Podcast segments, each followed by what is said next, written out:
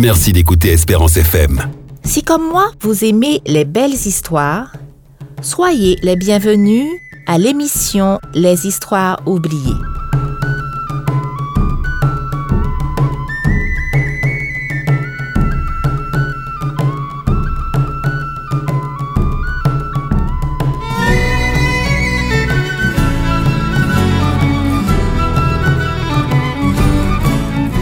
Au cœur de notre grand livre des histoires oubliées se trouve celle de l'histoire du septième jour, jour du sabbat.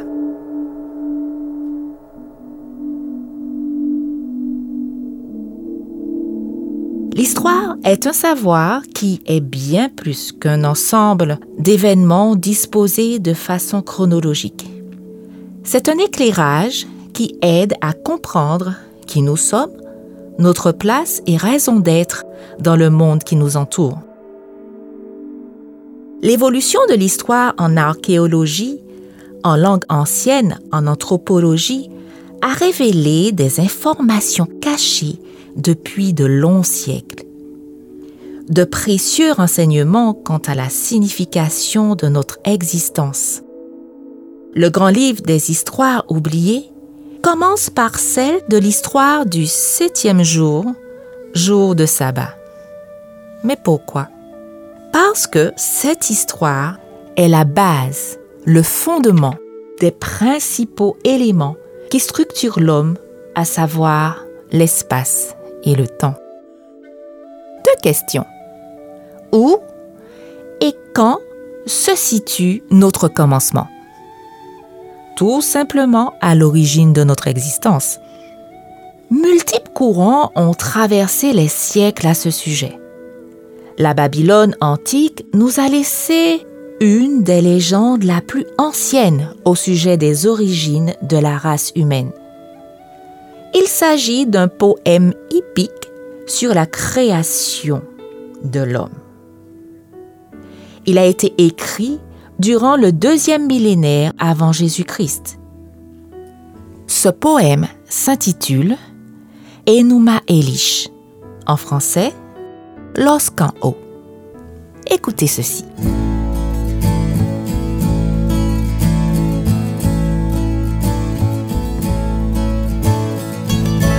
Lorsqu'en haut, les cieux n'avaient pas encore de nom, et qu'en bas, la terre ferme n'en avait pas non plus.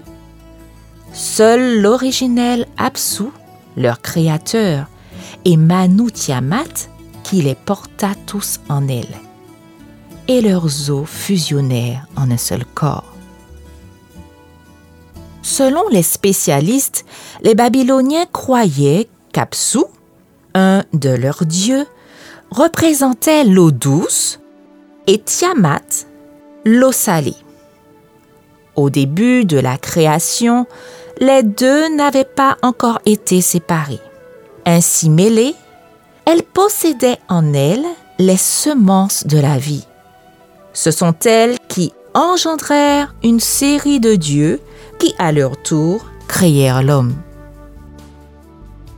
Autre idée, émanant des peuples d'Amérique du Nord, qui ont en commun une vision multicréation de l'homme. Selon eux, l'homme serait venu à l'existence à travers une succession de créations, puis de destructions, puis de nouvelles créations et à nouveau des destructions jusqu'à la quatrième tentative. Tentative qui échoua à cause d'un ouragan violent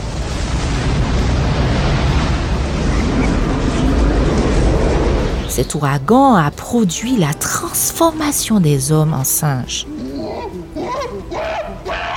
La Terre, telle que nous la connaissons aujourd'hui, serait donc le résultat de la cinquième création qui elle-même est condamnée à une destruction finale par des tremblements de terre et la famine.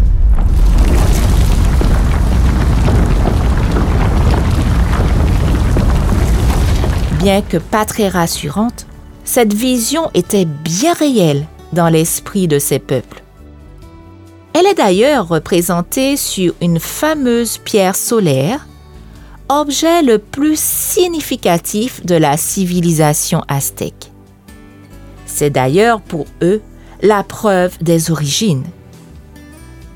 Mais est-ce une description exacte de nos origines? Alors un célèbre auteur suisse, Erich van Däniken, propose une nouvelle version de l'apparition de l'homme sur la Terre. Elle est exprimée dans l'ouvrage Les chariots des dieux, écrit en 1968. Voici ce qu'il déclare. Il y a très longtemps, un vaisseau spatial découvrit notre planète. L'équipage se rendit rapidement compte que la Terre offrait toutes les conditions requises pour le développement d'une vie intelligente. Évidemment, l'homme de ces temps reculés n'était pas l'Homo sapiens, mais quelque chose de bien différent. Les créatures de l'espace fertilisèrent des sujets femelles de cette espèce, les plongèrent dans un profond sommeil, comme le racontent les anciens, et puis ils s'en allèrent. Des milliers d'années plus tard, les voyageurs de l'espace revinrent sur Terre. Ils réitérèrent leur expérience de procréation plusieurs fois jusqu'à produire une créature assez intelligente pour se structurer socialement. La Bible et le Coran sont le fondement des enseignements traditionnels islamiques et judéo-chrétiens concernant nos origines. Dans notre prochain épisode, nous allons considérer ce que la Bible mentionne au sujet des origines. Je vous dis donc à très bientôt pour la suite de l'histoire du septième jour, jour du sabbat.